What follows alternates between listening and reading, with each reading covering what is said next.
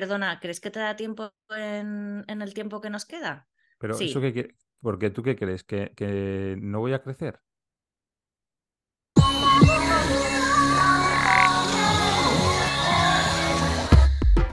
Hola y bienvenidos a Cierra el libro al salir, un podcast de literatura en el que hablan los libros, las personas que los leen y también las personas que los escriben.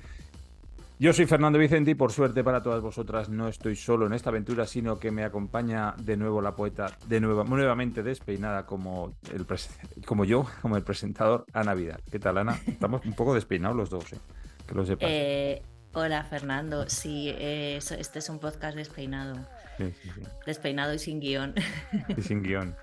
Vamos a intentar hacer, porque, bueno, eh, estamos grabando el día... ¿Cuál es el, el nombre técnico de hoy? Es eh, Día Internacional contra la Vi- Violencia contra la Mujer. De- Día Internacional de la Eliminación de la Violencia contra las Mujeres.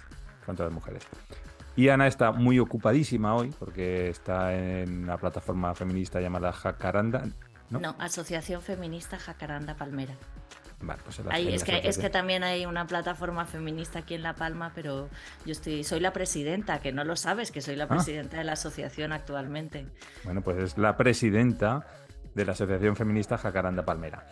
Y tiene eh, el día, este fin de semana, me imagino que ayer, hoy y mañana supongo, bastante ocupado con actividades eh, reivindicativas sobre eh, la violencia contra las mujeres. Entonces vamos a intentar grabar muy rápido, muy rápido, muy rápido para que pueda dedicarse a, a, pues, a esa otra actividad, que en, que en este caso es ba- bastante más importante que el podcast. Dinos qué vamos a tener, Ana. Pues vamos a tener una desnoticia. Vamos a hablar. eh, tú vas a hablar de Peter Pan y yo voy a hablar de La Perla de, de Steinbeck. Peter Pan es de, me has dicho, Barry. J.M. Barry. es que J.M. Barry. Matthew Barry. Y tenemos una reseña de cabecera que nos hacen Rosa y David. Y ahora no recuerdo si tenemos algo más. Pues salvo que nos quieras contar eh, algún oído por ahí, reseña borgiana o algo, pues es lo que hay. Pues no vamos a, a tener nada de eso. Así que va a ser un podcast cortito en nuestra línea. Cortito y, y prometemos algún día hacer trabajar un poco más, ¿verdad? Hemos tenido un mes malo, complicado por diversas razones y, y, y eso, entonces ha sido difícil llegar hasta aquí. Eh, pues si te parece empiezo con la desnoticia. Eh, vale, Pues mira, Empieza. un momentito, que la abro. voy a quitarle Pues mira, el sonido al ¿tú móvil. te que no acuerdas de- quitado. ¿Perdón? Perdón, que le iba a quitar el sonido al móvil, que no se lo, iba no se lo había quitado. Muy bien.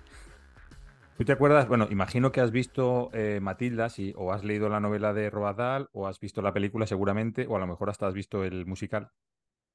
A lo No si mejor ninguna de las tres cosas. He leído a Roald Dahl, pero no Matilda y, y no. Y es po- es posible que haya visto algún trozo de Matilda, pero no creo que la película entera. ¿Ah, sí? ¿En serio? ¿En Qué serio curioso. No, no, que no lo hayas visto, que me, me parece curioso que es... No lo sé, Eh, no lo sé. A lo mejor sí la he visto, pero no, no la recuerdo bien. Bueno, pues Continúe. solucionados mis problemas informáticos con el navegador, que he cambiado de navegador, eh, te cuento. Te estaba diciendo que, eh, bueno, que eres la única persona en el mundo que no ha visto la película esta de Matilda. Entonces, eh, Matilda es un personaje infantil de una niña autodidacta que aprende a leer por sí sola, que eh, se forma por sí sola, eh, muy buena, no sé qué, bueno, y le pasa una serie de aventuras. Entonces, es un personaje de Roald que ha tenido mucho éxito, pero que curiosamente, prácticamente no te voy a decir que es un calco, pero bebe en una fuente que es eh, la primera novela infantil en inglés, ¿vale?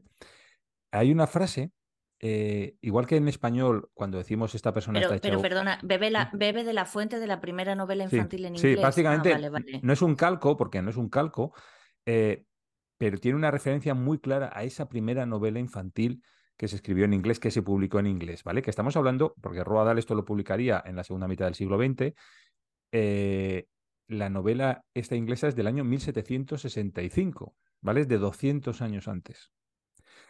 Em, igual que en español, la frase estar hecho un Quijote significa pues una persona eh, que, que toma lo que es la justicia, o sea, no sé cómo explicarlo, ¿no? Como que, que está muy determinado a hacer cumplir la justicia pese lo que pese, aunque caiga quien caiga, ¿no? El, el tomar una, lo, lo que es justo, e intentar llevarlo hasta el final. En inglés hay una frase que es eh, goody two shoes, o sea, eh, los buenos dos zapatos o algo así, que significa cuando una persona es eh, tan virtuosa que casi es eh, insoportable. ¿Vale? Bueno, pues esta frase viene del título de esta obra que te estoy diciendo, de la novela esta infantil.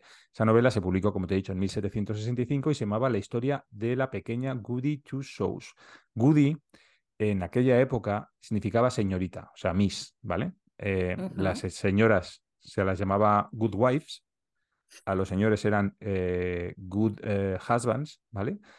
Y las señoritas o los señoritos eran goody, porque no llegaban a ser ni, ni esposa ni esposo, ¿vale? Entonces, el título, el título es la historia de la pequeña señorita Dos Zapatos, The Story of Little Goody Two Shoes. Bien, ¿de qué va esto? Bueno, pues esto es, cuenta la historia de una niña eh, huérfana que se llamaba Marguerite Mingwell, cuya eh, es tan pobre, tan pobre, tan pobre que solo tiene un zapato. Entonces, en un momento dado, su fortuna mejora y logra comprarse el segundo zapato. Entonces, es, eh, está tan emocionada que a todo el mundo le va enseñando sus dos zapatos y por eso se gana el apodo de señorita dos zapatos. Bueno, pues esta historia, eh, que es muy tradicional, de hecho, eh, en aquella época tuvo tal éxito que eh, eh, se llegaron a hacer numerosísimas ediciones diferentes, hay centenares de ediciones diferentes y había muchos, muchos autores y muchas autoras sobre todo conservaron hasta su muerte su, su libro original, eh, es decir, su- el que le regalaron cuando eran niñas. Por ejemplo, Jane Austen, cuando falleció, entre las cosas que dejó fue una copia de, de este libro, ¿no? Que estaba en su biblioteca porque la, Ajá. le tenía mucho cariño. Em, entonces, eh, ¿por qué? Y además enlaza un poquito con la jornada de hoy, bueno, más que con esto, con la reivindicación feminista en general, en qué, porque es muy importante esta novela. Aparte de ser la primera novela escrita en inglés, eh, infantil escrita en inglés, eh, es porque lo que está narrando es la historia de una mujer que se hace a sí misma. Es una niña huérfana, pobre, que no tiene más que un zapato, logra los dos, se gana ese apodo de señorita dos zapatos, aprende a leer eh, no podía ir a la escuela, no le dejaban ir a la escuela, entonces lo que aprende a leer, aprende a leer porque espera a los chicos que sí pueden ir a la escuela a, que salgan a que les den sus libros y mientras ellos van a jugar a lo que jueguen, ella empieza a aprender a leer. Entonces, una vez que empieza, empieza a aprender a, leer, lo que decide es que, claro, no puede ser ella sola la que eh, sepa leer. Y lo que decide es fundar una escuela y, em- y empezar a, a enseñar a los demás. Pero lo curioso es que empieza a enseñar a los demás a leer con métodos que, pueden llegar incluso a, utilizarse hoy en día. Es decir, por ejemplo, lo que hace es, para enseñar a los niños pequeños a leer, es tallar cubos con eh, letras, una letra en cada, en cada lado, cubos de madera con una letra en cada lado, de tal manera que les enseñaba a componer palabras a base de letras y luego a componer frases con los cubos, que eso muchas veces en la pedagogía, en la pedagogía inglesa se utiliza, lo de los cubos con las letras. Y también eh, les invita a pensar poniéndose un sombrero, que es otra cosa que en muchas escuelas modernas se utiliza, lo de te pones el sombrero de pensar, o por ejemplo, no sé si has visto, tú que has sido mediadora familiar, no sé si has visto eso, lo de eh, em, el coger el cojín de hablar. Si no tienes el cojín de hablar, no puedes hablar en, cuando hay un conflicto, ¿no? Pues todo esto realmente ella ya lo utiliza en la escuela que funda. Entonces, eh, luego empieza a prosperar y bueno, es, eh, no, la he leído, no sé lo que va, yo lo estoy leyendo por la referencia que tengo de la desnoticia, pero eh, prospera hasta, bueno, pues hasta que prospera y sale de la pobreza. Entonces, lo curioso de esta novela es que es infantil, la primera novela infantil, pero es que además la protagonista es todo lo que la sociedad británica del siglo XVIII y XIX pensaba que las mujeres no podían ser. Es decir, eh, las mujeres no podían ser pobres, las mujeres eh, no podían tener educación, las mujeres no podían hacerse a sí mismas y las mujeres no podían sobrevivir siendo solteras, que es todo lo que esta chica hace, es ser pobre, bueno, aunque en momento al final ya lo deja de ser, pero es pobre, se educa, eh, progresa por sí misma sin necesidad de un hombre que la guíe o la apoye o la, mm, no sé, ¿no? O, o- o le diga el camino y además permanece soltera toda la novela, al final en las últimas páginas se casa, pero es muy al final de la novela.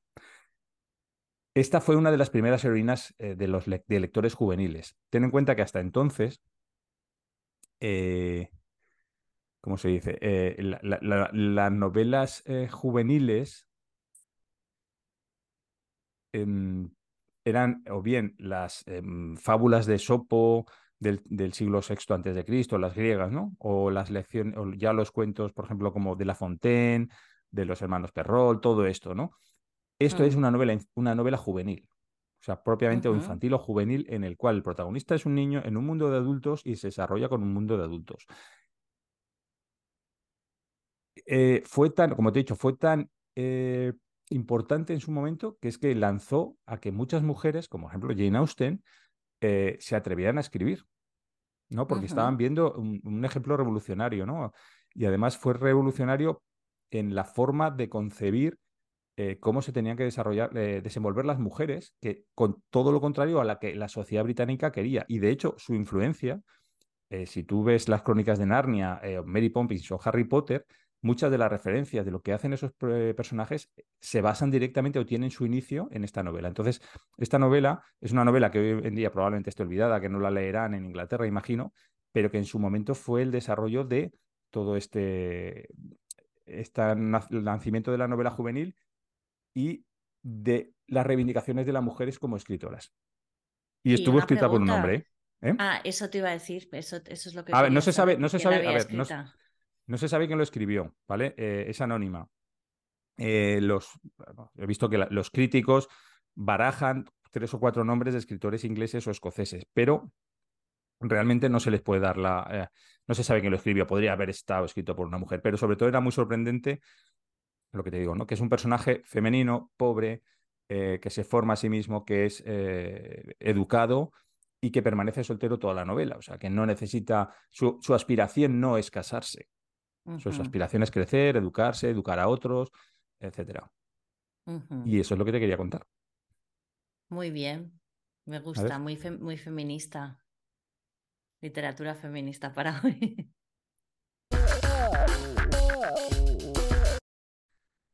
Bueno, como hacíamos al principio, no sé si recuerdas, Ana, eh, al principio de mm. este podcast, por cierto, hace 60 episodios, es verdad que estamos en el episodio 60, que no, ya, nos podemos, ya estamos el de episodio. En, edad de jubilación de episodios. no, que va, hasta los 67 no nos podemos jubilar, que en julio. en julio nos jubilamos. Bueno, pues como hacíamos al principio, al principio de este podcast, eh, eh, nos contábamos un libro. Eh, Ana me contaba lo que había leído y yo le contaba lo que había leído. Esto esta vez lo vamos a retomar. Hemos dicho, a ver, algún libro que, del que no hayamos hablado y que hayamos leído en el año 2023. En mi caso, como he dicho, era, eh, será, después de Ana, Peter Pan de J.M. Barry y en tu caso es La Perla de John Steinbeck, autor también de Las Uvas de la De, de John Steinbeck, sí. Eh, yo no había leído nada de Steinbeck. Este año se ve que estoy como... Mm, ¿Cómo se dice? Este año estoy, bueno, leyendo obras de estas que hay que, como que hay que leer, ¿no? O autores que hay que leer. He, terminado hace nada Cien años de soledad. Eh, leí hace poco un par de, no mucho, claro, habría que leer muchísimo más, pero bueno, he leído un par de cuentos de Lovecraft que tampoco lo había leído y me leí hace poco eh, La perla de Steinbeck, que bueno, es un, es un libro, una novela muy corta.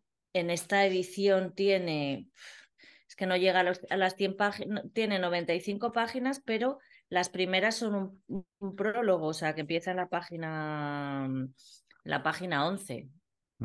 Son 80, 80, páginas con letra eh, no muy pequeña, o sea, que se lee en un ratito.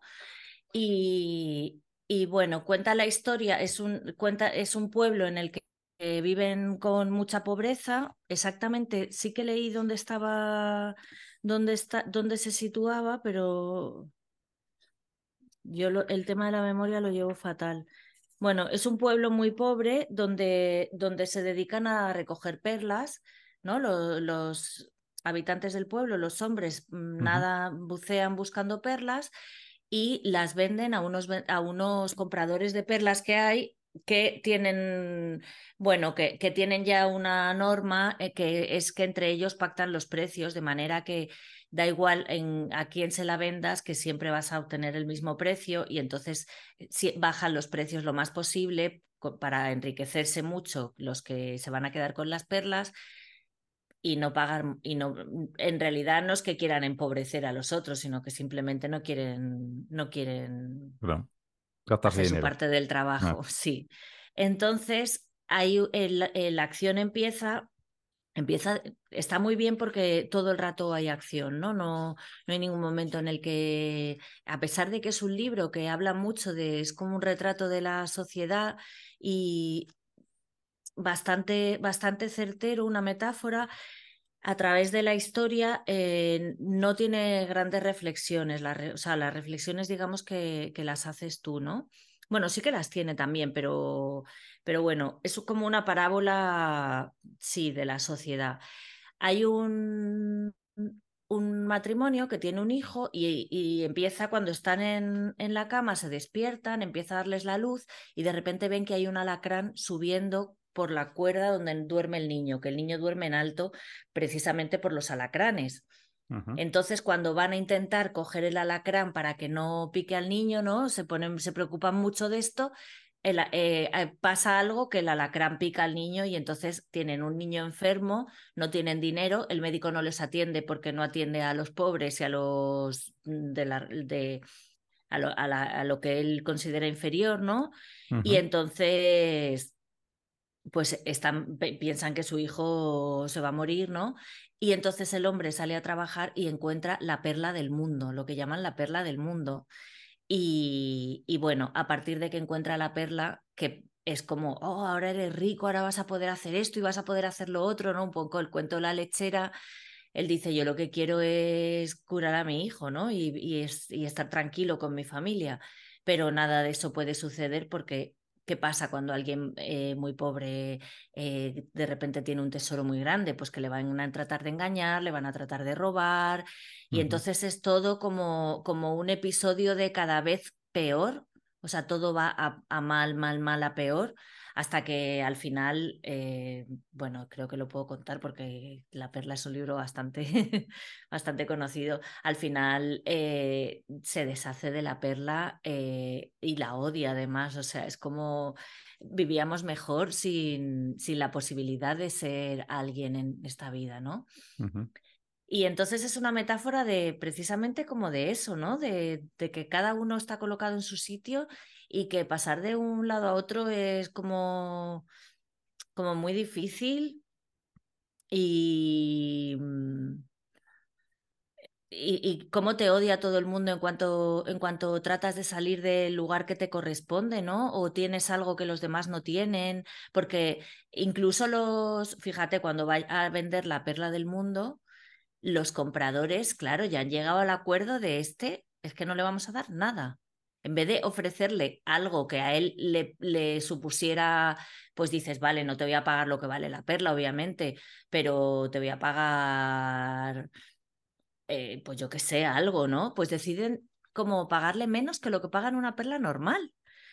Para, ¿sabes? Y, todos le dicen lo mismo, le dicen, no, no, es que es demasiado grande, es que esta perla, esta, con esta perla no puedes hacer nada, es demasiado grande, no, no, no. Esto sí es muy bonita, pero esto no te va a servir para nada. Claro, y entonces el tío intenta irse a otro pueblo y el camino al otro pueblo porque ya le están persiguiendo. O sea, es que le persiguen como si fuera, como si hubiera hecho algo malo. Le persiguen para matarle, para que, o sea, es horroroso. Lo pasas fatal en 80 páginas.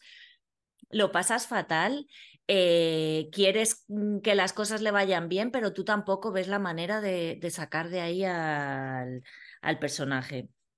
Eh, los son muy poquitos personajes, ¿no? Son el matrimonio, el, el, bebé, bueno, el bebé simplemente está ahí, no, no habla ni, ni actúa, ¿no?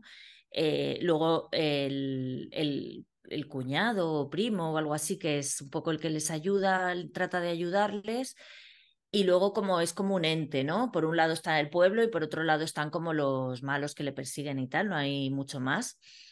Y la mujer de, del, del, protagonista, que se llama Kino, es quizá quien, quien pone el, el pensamiento, mm, no sé cómo decirlo, es como quizá quien hace, a través de quien se ven las reflexiones es a través de la mujer, ¿no? Y él también un poco. Y ella es como que pone la razón aquí en, en, en, esto, porque claro, también si de repente tienes un tesoro, ¿no? Y ves tu situación como tal, te entra una excitación que a lo mejor no puedes como hacer lo que tienes que hacer. Y ella es la que desde el principio le dice, no, no queremos esto, no queremos lo que nos va a venir. Y al final acaban muchísimo mejor, muchísimo peor de lo que empezaron. O sea, el libro es completamente des desesperanzador, la, la historia.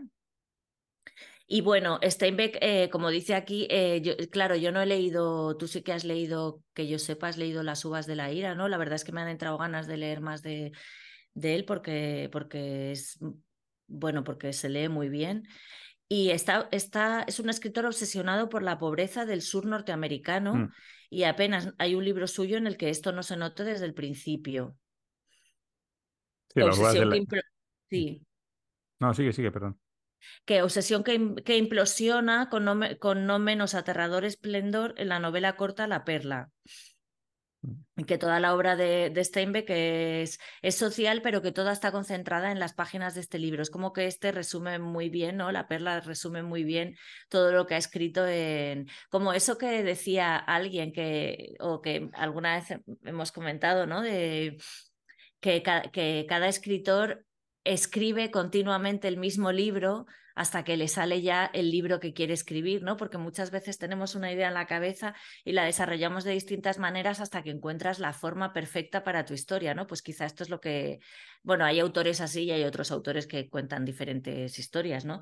Pero parece ser que, que Steinbeck, eh, pues es un poco esto, ¿no? Que al final, al final con, con la perla encontró como esa forma de, Sí, en, las uvas de la ira eh, narra en el, eh, pues la crisis del 29, ¿no? el empobrecimiento eh, de muchos agricultores que además se juntó con unas malas cosechas, con lo cual no pudieron pagar los intereses y los bancos empezaron a quedar las tierras y tuvieron que emigrar hacia California a trabajar en la recogida de la fruta, de la uva, etcétera, etcétera. ¿no? Entonces narra todo ese viaje de las familias porque es como una marea humana de familias y todos los problemas que, que tienen con ese tema. ¿Y la ira sí, es un... ¿eh? ¿La ira? ¿Perdón? La ira, las uvas de la ira. Las uvas es porque ellos van a, a recoger uva, ¿vale? A California. Sí. Entonces, al final, eh, claro, es una masa eh, brutal de gente que está desplazándose del este de Estados Unidos hacia el oeste, eh, de lo cual se aprovechan los propios terratenientes californianos y genera eh, entre los propios eh, pobres, ¿vale? Por decirlo así, eh, tensiones, eh, iras, batallas, asesinatos, porque claro, el, el, trabajo es escaso y la masa humana que va allí es mucha. ¿Vale? Mm. De hecho, Steinbeck creo que eh, estuvo recorriendo, estuvo con ellos, con mucha esta gente, todo esto, o sea, eh, porque no sé si el gobierno americano les encargó, algún presidente americano les encargó a él, a él, y hay una fotógrafa, que hay una fotografía muy famosa de una mujer con dos niños pobres y tal, ya la pondré aquí, súper famosa, eh, algo, una especie de, de, mm, reportaje periodístico con fotos para intentar sensibilizar a la sociedad californiana de que, claro, que, eran seres humanos, que no eran, no sé, era, era por lo mismo que con los inmigrantes puede estar pasando ahora en Holanda, por ejemplo, o en todo el mundo en general, ¿no? Pues era dentro del propio Estados Unidos, ¿no? Los californianos veían eso como inmigrantes que venían, entonces mmm, los explotaban, eh, entonces eh, el gobierno americano quiso sensibilizar a la sociedad y encargó, creo que encargó a Stein, eh, yo ya lo confirmaré, pero me, me, suena que a Steinbeck y a una fotógrafa les encargó un documental sobre este tema y de ahí salió las uvas de la ira. Las uvas de la ira acaba con una escena eh, eh, como muy de solidaridad, ¿vale? Eh, en la que una de las de los protagonistas que está embarazada, bueno, creo no está embarazada o a luz ya, amamanta a un moribundo. A, otro, a, otra persona que la acompañan, que se está muriendo y que está, está famélico, pues al final de la obra la, lo amamanta, ¿no? Como un, una, una, especie de imagen de que al final los pobres, ¿no? Este, esta masa enorme de pobres se acaba solidarizando consigo misma. Vale. Ah, está, lo que, no, lo que no, he, no, he, dicho de esto es que como que, que, no, la moraleja no te la da eh, o sea, no, viene al final con una moraleja ni hay una reflexión final, eso lo haces tú. O sea, aquí lo que te, te muestra los hechos, te, te, cuenta lo que pasa y toda esa reflexión de, sobre la pobreza, el aprovechamiento de cómo se, cómo se explota ¿no? todo esto, eso es algo que ya haces tú y que creo que, que, hoy, y tal y como están las cosas en el mundo, deberíamos, deberíamos leer la perla y deberíamos reflexionar sobre, sobre la situación. Bueno, Fernando, ¿y entonces has encontrado tu sombra? Eh, yo, eh, esa frase, ¿a ti nunca te han dicho que tenías muy mala sombra? no, a mí nunca. Nunca has oído eso, pero la expresión sí que la has oído, ¿verdad? No, no, puede ser que me lo hayan dicho también, no lo sé. Ah, tener mala sombra, ¿no? Ahora que has dicho eso, digo, igual viene de ahí. Fíjate tú, eh, eh, bueno, pues yo te voy a hablar de Peter Pan, ¿vale? Que es un libro que leí este año porque eh, Peter Pan en realidad no es una novela, o inicialmente no era una novela. Peter Pan, este año 2024, el año que viene, cumple 120 años el estreno en Londres el 27 de diciembre de, de 1904 de la obra de teatro Peter Pan y Wendy, que es lo que es el origen del, mito, bueno, del mito, del personaje de Peter Pan. Es una obra de teatro que se, que se estrenó en Londres, hará el año que viene 120 años. Más tarde, eh, bueno, el autor es eh, James Matthew Barry, que era un escritor escocés que vivía en Londres, y eh, más tarde, entre, bueno, no sé si en 1906 retomó el, el, personaje de Peter Pan, un poquito lo que tú decías antes, ¿no? De que no acabamos de escribir nunca la historia que llevamos en la cabeza. Retomó el personaje de Peter Pan en un cuento y en 1911 es cuando lanzó la novela de Peter Pan. ¿Vale? Pero hasta eh, inicialmente era una obra de teatro. Em, Peter Pan ya sabemos quién es. Es un niño que no crece, que es más o menos tiene 10, 11 años, que odia el mundo de los adultos, que vive en la isla de Nunca Jamás y que de vez en cuando eh, va a Londres a, visitar los tejados y entra en las casas de, las habitaciones de los niños que duermen y se los lleva al país de nunca jamás, etcétera, etcétera. En, no sé si es en la obra de teatro o en alguno de los cuentos, el autor dice que es que todos los niños cuando nacen son aves y por eso pueden volar. Y que lo que ocurre es que Peter Pan, cuando empezó a escuchar a sus padres que eh, lo que tendría que hacer cuando fuera adulto, se asustó y echó a volar, se fue a los jardines de, de Kensington en Londres Allí se encontró con Campanilla y Campanilla se lo le echó polvillo de ese. De, le echó un polvo, un polvillo. y Se, lo llevó al país de nunca jamás. Ese es el origen de, la historia. Eh, igual que mm, Alicia en el País de las Maravillas de Carroll eh, está inspirada. de Luis Carroll, ¿no? Es Alicia en el País de las Maravillas. sí. Sí, sí, sí. Eh, está inspirado en una niña que conocía a él, al que le a la que contaba los cuentos, pues Peter Pan igualmente está inspirada en unos niños eh, que, bueno, los apellidos eran Llewellyn Davis, que eran amigos, bueno, hijos de unos amigos, entonces él les escribía cuentos, les hacía obras de teatro y tal. Y toda la historia se la inventó para ellos, ¿no? Eh, y los personajes estos de Wendy y los otros dos niños están inspirados en los hijos de sus amigos. Em, bueno, eh, Peter Pan, como todos sabemos, es un adolescente, como he dicho, pelirrojo, que vive en un traje hecho, de hecho de cosas verdes, materia vegetal, que vuela, que lleva un pañal, un pañal, no un puñal, y que quiere y que, y que, quiere acabar con el Capitán Garcio, que es su gran enemigo, ¿no? Y que en la isla esa donde vive, pues ahí están los niños perdidos, que son, digamos, su tribu, y luego hay unos indios y unos piratas, bueno, todo eso lo sabemos porque hemos visto eh, las películas y las representaciones, en fin, lo hemos visto mil veces. Eh, realmente en la obra de teatro, tanto en la obra de teatro como en la novela, eh, Peter Pan, o sea, el autor lo que hace es reflejar muy bien la personalidad de los niños, ¿vale? Peter Pan es inmaduro, egocéntrico, egoísta, pues como cualquier niño de 7, 8 años. ¿no? Y incluso puede llegar a ser cruel como cualquier niño de 7, 8 años, porque viven en un mundo eh, dominado por la imaginación y entonces la imaginación no tiene límites y cuando se vive en un mundo sin límites y sin reglas, pues pueden desarrollarse esas personalidades, ¿no? De, de inmadurez, egocentrismo, egoísmo, etcétera, y crueldad. Ahí está representando muy bien el autor ese tipo de niños, muchísimo, o sea, está muy bien representado y de hecho algunas veces ves, eh, Peter Pan sobre todo está llevado al extremo, es muchísimo, o sea, porque todos tenemos la referencia de Walt Disney, de la película, y, Peter Pan en los libros o en la novela es incluso muchísimo más mm, cruel y, egocéntrico que es el personaje que sale en los dibujos animados. Está muy bien representado. Eh, bueno, Capitán Garfio ya lo sabemos, todo eso es exactamente igual en el libro. Y hay una cosa eh, eh, este libro yo no sé si estaba pensado para que se le leyera a los niños. Eh, tiene ese tono, ¿vale? Porque muchas veces se están dirigiendo directamente al, lector, ¿no? Porque dice, no tenéis que apenaros por ella, es de las que les gusta crecer. A estas alturas ya sabéis, ¿no? está Torranto dirigiéndose al lector, así que probablemente es posible que sea una novela pensada para leer, ¿no? Pero lo que sí que es cierto es que el personaje de Peter Pan, eh, bueno, sabes el famoso síndrome de Peter Pan, ¿no? De la gente que no quiere crecer. Realmente Peter Pan, más que no querer crecer, que no quiere, no quiere ser adulto, eso es cierto, eh, Peter Pan eh, lo que quiere es tener una dictadura.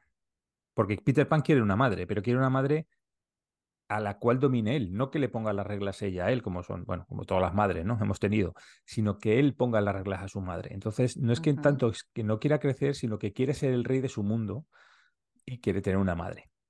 Por eso se lleva a Wendy y a sus hermanos al país de nunca jamás, a hacerlo de la, famosa limpieza de primavera, ¿no? Que es poco menos que quedarse allí con él para siempre. Es así. Eh, de hecho, eh, eh, Peter Pan es un poco como nosotros y no tiene memoria, que es una cosa que también les pasa a los niños. Entonces, eh, muchas, dice cosas o hace cosas o promete cosas que luego no va a cumplir porque no las recuerda directamente, ¿no? Entonces, él nunca se acuerda de, lo que, del pasado, ni recuerda a la gente, ni a sus amigos, o sea, le dan igual, él es, está encerrado en su propio mundo y en su propia mente. Y es un personaje, mm, está muy bien caracterizado en ese sentido. De hecho, una de las cosas que sí que me ha llamado la atención, que cambia mucho en la novela respecto a yo las versiones que he visto, la de, la de Walt Disney y otras, es que el final es diferente. O sea, en, no recuerdo exactamente cómo acaba la de Walt Disney. Eh, en, la, en la novela, eh, Wendy, sus hermanos y todos los niños perdidos, todos los, niños de la tribu, eh, vuelven a Londres y crecen. ¿no? Entonces en la novela dice, a estas alturas todos los chicos eran ya mayores y se habían estropeado, así que apenas merece la pena decir nada más sobre ellos. Podéis ver a cualquier día a los gemelos, Avispado y Arrizos, ir a la oficina, cada uno con una, cartera y un paraguas. Michael es maquinista, presuntuoso se casó con una dama de la nobleza y por eso se convirtió en lord. ¿Veis a ese juez con peluca que sale por la puerta de hierro? Ese era Lelo. Ese hombre con barba que no sabe ningún cuento para sus hijos, ese es John. Entonces todos los niños perdidos vuelven a Londres y en cuanto vuelven crecen y ya se olvidan de sus aventuras en el país de nunca jamás. El país de nunca jamás, evidentemente, es la imaginación, ¿no? Que es lo que te, permite ser absolutamente libre. Y lo que te iba a decir que no acaba así en los, por lo menos en las versiones que he visto yo, es lo siguiente. Eh, Wendy vuelve, Wendy crece. Wendy es, parece ser que es la única que no se olvida que ha estado en el país de nunca jamás, no se olvida de Peter Pan. Y Wendy lo que tiene es una hija, que es Jane, y a Jane le cuenta las historias de Peter Pan. Hmm. Y entonces un día, em, ¿qué ocurre? Pues que Peter Pan eh, visita la habitación de, eh, de Jane. Eh, Wendy solía quedarse por las noches en la habitación de Jane para evitar, o sea, por si Peter Pan volvía. Entonces, cuando Peter Pan vuelve, no reconoce a, Wendy, evidentemente, porque es mayor, y piensa que la niña es Wendy. ¿Vale? Y se la Pero quiere si no recuerda, sí que recuerda a Wendy. Sí, bueno, mm, recuerda que va a esa casa a llevarse a, las niñas. Ajá, ¿vale? Entonces, voy a leerte lo que ocurre. A ver. Vale, a ver, aquí. A lo mejor era un poco pederasta Peter Pan, ¿no? Sí, a lo mejor. Hombre, tenía 11 años, tampoco. Sí, pero tenía 11 años, pero en realidad tenía a lo mejor 80. Eh, Peter Pan coincide, bueno, eh, eh, Jane, la hija de Wendy, quiere ir al país de nunca jamás, Peter Pan se la quiere llevar y entonces están en la habitación los tres y dice Jane, no, perdón, dice Peter, esa eh, es mi madre. Y se refiere, no se refiere a Jane, o sea, no se refiere a Wendy, se refiere a Jane. Dice, es mi madre, explicó Peter. Y Jane defendió y se puso a su lado con la expresión en la cara que le gustaba que tuvieran las damas cuando lo miraban. ¿Le hace falta tanto una madre? dijo Jane. Sí, lo sé, admitió Wendy bastante abatida. Nadie lo sabe mejor que yo. Adiós, dijo Peter a Wendy, y se alzó por los aires y se llevó a Jane con él. Para ella, bueno, volar era la forma más cómoda de moverse. Wendy corrió a la ventana. No, no, gritó. Es solo para la limpieza de primavera, dijo Jane. Quiere que le haga la limpieza de primavera para siempre. Ojalá pudiera ir con vosotros, dijo Wendy. Pero es que no puedes volar, dijo Jane. Naturalmente, al final, Wendy los dejó partir juntos. Nuestra última mirada nos la muestra en la ventana, contemplándolos mientras se alejan por el cielo hasta hacerse tan pequeños como las estrellas. A medida que observáis a Wendy, podéis observar cómo se le va poniendo el pelo blanco y su figura se vuelve a ser pequeñita, pequeñita, pues todo esto pasó, pasó hace mucho tiempo. Jane es ahora una persona también mayor, corriente con una hija llamada Margaret, y al llegar la limpieza de primavera, salvo cuando se le olvida, Peter viene a buscar a Margaret y se la lleva al país de nunca jamás, donde ella le cuenta historias sobre él mismo que él escucha con avidez. Cuando Margaret crezca, tendrá una hija, que a su vez será la madre de Peter, y así seguirán las cosas mientras los niños sean alegres, inocentes e insensibles. Es decir, que eh, la historia de Peter se repite una, una, una, una y otra vez. Cada Jane, Wendy, Margaret va teniendo hijas que acaban siendo la madre de Peter Pan y se van con él al país de nunca jamás. ¿Te ha gustado leerlo? Sí, es, es, bastante interesante, mm, sobre todo por lo que te digo. El personaje de Peter Pan está. Eh, quizá Wendy es como muy. muy dama inglesa, ¿no? ¿no? Un poco arquetípico, pero Peter Pan como niño, pues como dice aquí al final, alegre, inocente e insensible y, y como te he dicho yo antes, pues es egocéntrico, tirano, cruel, pues como son los niños probablemente en esa edad. Y luego ha habido mucha gente que este mito, bueno, este mito, este personaje de Peter Pan, siempre eh, les ha llamado, o sea, han estado muy obsesionados con él. Por ejemplo, uno de ellos es Spielberg, porque Spielberg ya no es que hiciera Hook, ¿no? Aquella versión de Peter Pan, sino que si te recuerdas, eh, el libro que lee NT, el libro que lee la madre de, los niños, ¿vale? que también son tres, como en Peter Pan, eh, a Drew Barrymore, que en este caso es la niña pequeña, es eh, precisamente este, es Peter Pan, es lo que le está leyendo. No me acuerdo. Eh, antes he dicho pederasta, pero quería decir pedófilo, que no es lo mismo. Pedófilo mm. es el que, el que le gustan los niños y pederasta es el que hace cosas con los niños. Bueno, sí, a él Peter Pan se considera. Lo que pasa es que es un niño. Pero vamos, a mí me llamó mucho la atención y luego es otro de estos libros eh, que están pensados, si están pensados para ser leídos, ya digo que invoca todo el rato al lector, ¿no? Si están pensados para ser leídos, también están pensados para que el que los lee, o sea, no es un cuento infantil como si lees mm, El gato con botas, ¿no? es un cuento que está pensado también para el que lo lee se dé cuenta de determinadas cosas. Por ejemplo, lo que digo, ¿no? Pues el tipo de personaje que es Peter Pan, el tipo de sociedad en el que se mueven. Eh, por ejemplo, eh, los padres de la familia, ¿no? Están como un poco desconectados. O sea, realmente es el perro que es la, la, la, que cría a los niños, es la que se preocupa por los niños, no la madre ni el padre, ¿no? El padre desaparece, los críos, pues desaparecen, ¿no? Pues es, es, eso, es bastante curioso. O sea, no, significa que no, lo, que no se den cuenta que desaparecen y no les duela, pero como que no ponen medidas para evitar que desaparezcan, ¿sabes? Que la que se ha preocupado ha sido el perro. Cuando desaparece Wendy, la madre no está con ella. O sea, que la madre de Wendy no fue madre de Peter Pan. Pues tendría que mirarlo. Igual sí que está con ella, ¿eh? No está con ella en la habitación, pero igual sí que, sí que era... Es, es como un bucle, ¿no? Siempre, siempre, siempre. Claro, claro. Eso, eso es lo que se obvia. Eh, claro, es un final bastante más triste, porque si resulta que todos van envejeciendo y son sustituidos, bueno, pues por eso yo creo que en, los finales estos de, de, Walt Disney se obvio. Claro, los finales de Walt Disney son el final feliz. Por cierto, si os queréis escribir, han pasado los derechos de autor, eh, están caducados, ¿vale? No los de la película.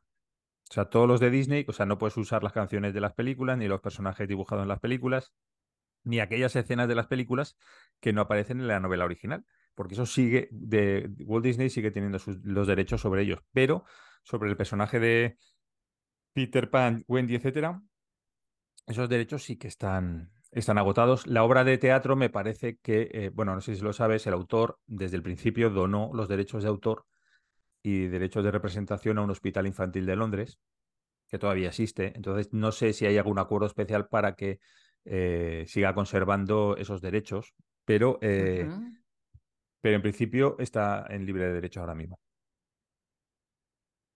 Muy bien, no sé si la perla estará libre de derechos. Me, estoy, me, acabo de dar cuenta de que Steinbeck eh, ganó un premio Nobel también. Mm.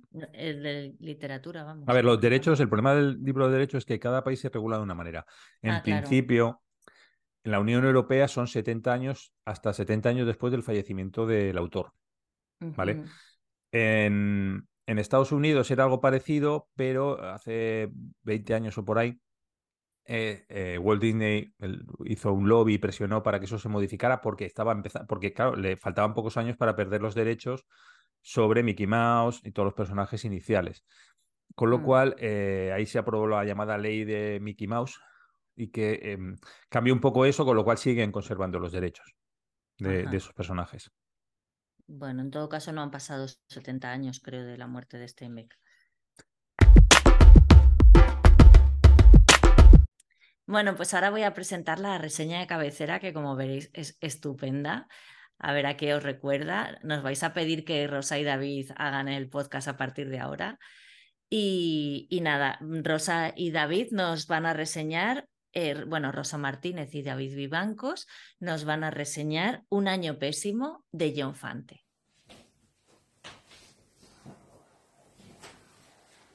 Eh, buenas noches. Hola, buenas noches. Somos David Vivancos y Rosa Martínez y vamos a hacer una. ¿Cómo era? Reseña. Una reseña de cabecera. Aquí estamos en la cama, con la cabecera de la cama, para cerrar el libro al salir, por invitación de Ana Vidal. Y Fernando Vicente. El libro que vamos a intentar reseñar es Un año pésimo de John Fante, de la editorial Anagrama. Anagrama. Es un libro que se publicó en 1985 por primera vez, mm, después de que hubiera muerto Fante. Aunque este libro se escribió en... En los años 70. En los años 70. Eh, ¿Qué más podemos decir de Fante? Bueno, Fante es un escritor que eh, se hizo más o menos conocido, popular, eh, porque siempre en cualquier revista que veáis o tal, siempre se dice que Bukowski lo nombró en, algún programa de televisión o en alguna entrevista que le hicieron como uno de sus referentes. También le prologó varios libros. Después están prologados por Después. Eh, y entonces, pues, pues, bueno, que parece que, que en realidad Fante se moría de hambre, pero Fante ya vivía de la escritura, había vivido de la escritura porque era guionista en Hollywood. Sí, pero se tuvo que volver a dedicar a la novela para intentar seguir, seguir viviendo de la escritura. Exactamente. Ahí estamos. Exactamente. ¿Y de qué va este libro? Pues Un año pésimo va de un joven que se llama Dominique Molise, si no me equivoco, que tiene 17 años y es pobre y mal encarado. Es bajito, es feo, y su familia está completamente arruinada. Completamente arruinada. Nada nuevo, nada nuevo. Nada nuevo en, las, en la obra de Fante. Y él aspira a poderse ganar muy bien la vida jugando al béisbol. Siendo beisbolista profesional en los Caps. En los Caps de California. California. En California. Eh, bueno, y esto es nada nuevo porque en las novelas de Fante es leer una, es como leer un capítulo dentro de toda su obra. Es como una gran novela en que los personajes cambian de nombre, mm, tampoco demasiado, porque hay tres libros de Bandini y Molise. Este es Dominique Molise, pero hay un par que son de Henry Molise, al este de Roma, que va de un escritor, y llenos de vida se llama Henry Molise, el protagonista.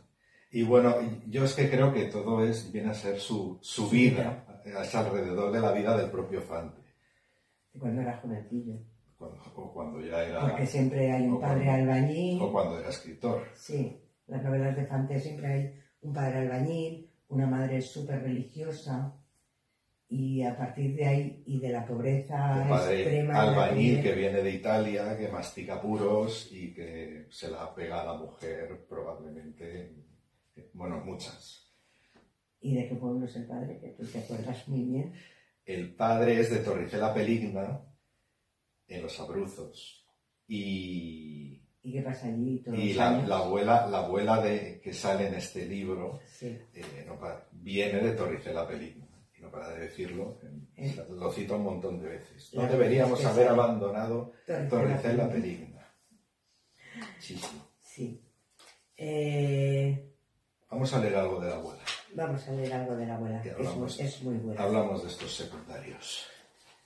Los secundarios de este, para variar un poco de, de, de lo que leemos en otras, pues hay una abuela que es muy, muy divertida. A mí me hace gracia. sí. Hay un, hay un amigo de, del protagonista que Es amigo del alma. su amigo del alma, que no, no recuerdo que en otros libros de Fante haya un gran amigo así. Son siempre personajes solitarios que quieren triunfar más allá. de- La hermana del, sí. del amigo. Y en muchas novelas suyas, pues el, el- el protagonista, que viene a ser siempre John Fante, quiere eh, huir de su pueblo nevado, frío de Denver, que pasa más frío que los hermanos Karamazov. Leyendo este, hemos pasado frío. Siempre andan por la calle discutiendo, haciendo las paces, huyendo de, de la chica. Hemos pasado mucho frío. Te has olvidado mencionar un, un, un, ah, un secundario de lujo. Bueno, es que primero iba a leer a la abuela. Bueno, venga, lee la Hay- abuela hay y otro- bueno, contamos. La abuela sorprende al, al protagonista Dominique de 17 años haciendo los deberes en la cocina ya a las tantas de la noche y sorprende que está haciendo los deberes con la luz encendida. Qué casas, qué cosas. Y claro, ella es una anciana italiana que tiene sus valores y, bueno, y aparte que lo pasa muy mal. Ahí está él, dijo sin dejar de cabecear, el brillante joven americano, fruto de un vientre americano, pues la madre de Chicago.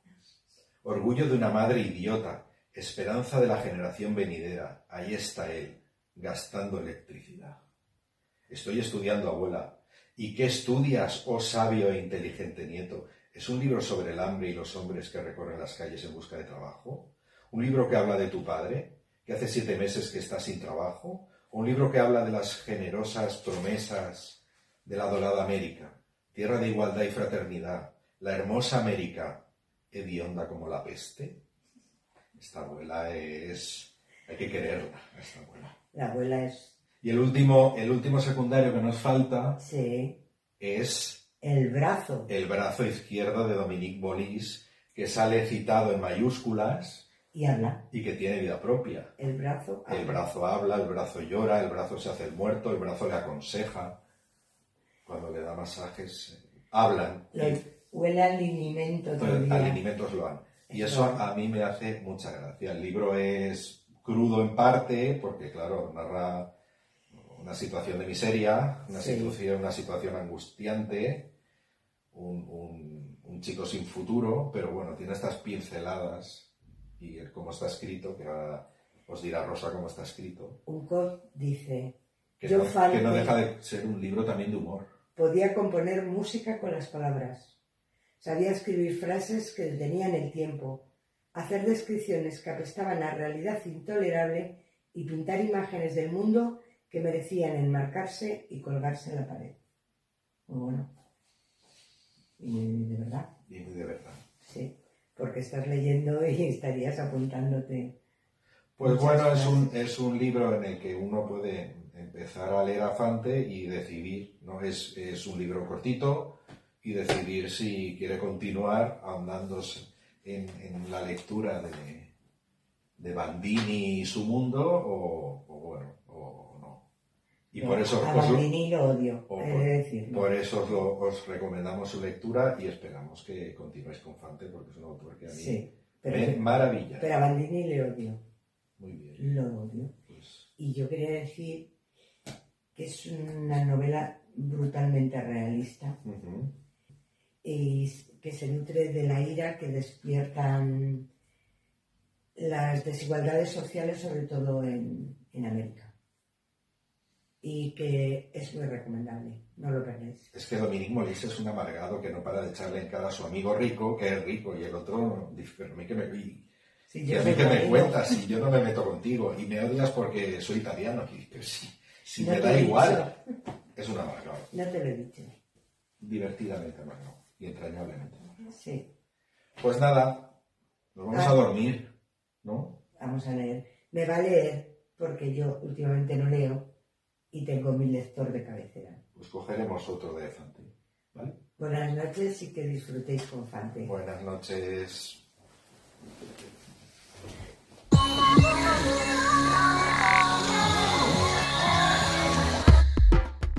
Bueno, pues hasta aquí ha llegado nuestro breve capítulo número 60 en el que hemos reseñado uno, dos, tres, cuatro libros. Sí, Eh, porque en la desnoticia has hecho una reseña al final. Sí, sí. El Little Miss Goody Two Shoes, eh, La Perla de John Steinbeck, Peter Pan de Barry y eh, Un Año Pésimo de John Fante. Cuatro libros en un podcast cortito. Cuatro bien. libros de hombres, ¿eh? Esta- este este Ah, sí, programa eh, que grabamos el Día Internacional de la Eliminación de la Violencia contra las Mujeres, solo reseñamos hombres, pero porque normalmente leemos a muchas más mujeres y os lo vamos a demostrar en el próximo podcast. Que también vamos a hacer una- un experimento literario cultural. Sí, y va a ser un programa especial porque es el de Navidad y no, no vamos a hacer las secciones típicas, sino que vamos a hacer otra. Sí, otra es- cosa, otra cosa, mariposa. Pues que por cierto, que, que igual hay ahora que poner la canción esta de John Lennon, ¿no? La de ¿Saben ellos que es Navidad? ¿No? Le pega muchísimo a lo que queremos hacer. No a lo de María Carey, no la de María Carey. No, también podríamos poner las dos. bueno, despedida y cierre. Eh, agradecimientos, Ana. Tú, como te lo sabes de memoria, te dejo a ti que te lo hagas. Es verdad que me lo sé de memoria, ¿eh? Bueno, agradecemos a Jara por las cortinillas, a Alejandra por las reseñas pirata, a Elvira Barrios por la eh, traducción sincronizada, a Ana Nuria Corral por el logo, eh, Charles Matusewski por los jingles y a Fernando Vicente por estar aquí 60 episodios Somos y sesenteros. por, y por todo el tiempo que, que no se ve, que aquí no se ve, pero que existe también. Y muchísimas gracias a las personas que nos escuchan, Alfredo, Esther, Marta, eh, es- estoy segura Elena Casero, hay gente, Ángeles Mora, yo sé que hay gente que nos escucha y bueno, no puedo Y, y recordar a- esperemos que eh, Rosa Martínez y David Blanco hoy también. Seguro. Bueno, a lo mejor no quieren verse, quién sabe. y todas las personas que veáis hoy a Rosa y a, y a David que os van a encantar. Y aceptamos reseñas de cabecera. Nosotros las pedimos, pero también las aceptamos si alguien se quiere animar. Que además que, que lo hacemos de, son reseñas de cabecera porque así evitamos que digáis, no, es que lleva mucho trabajo, no lleva un trabajo, tú te tumbas, ¿verdad? Coges el libro del que quieras hablar y hablas. No te va a suponer ningún esfuerzo. Y yo muchas gracias a Tiana por ser sesentera conmigo. Ya somos sesenteros. Hmm. Y no sé, no sé qué más te puedo decir. Ah, Mira. tengo Yo que- bueno, yo tengo no se ve bien, pero tengo un marcapáginas de gatito. Ay, Me estoy convirtiendo en la loca de los gatos. la loca de los gatos. Bueno, Muchas gracias. Cierra el libro el salir, Ana. salir. Adiós.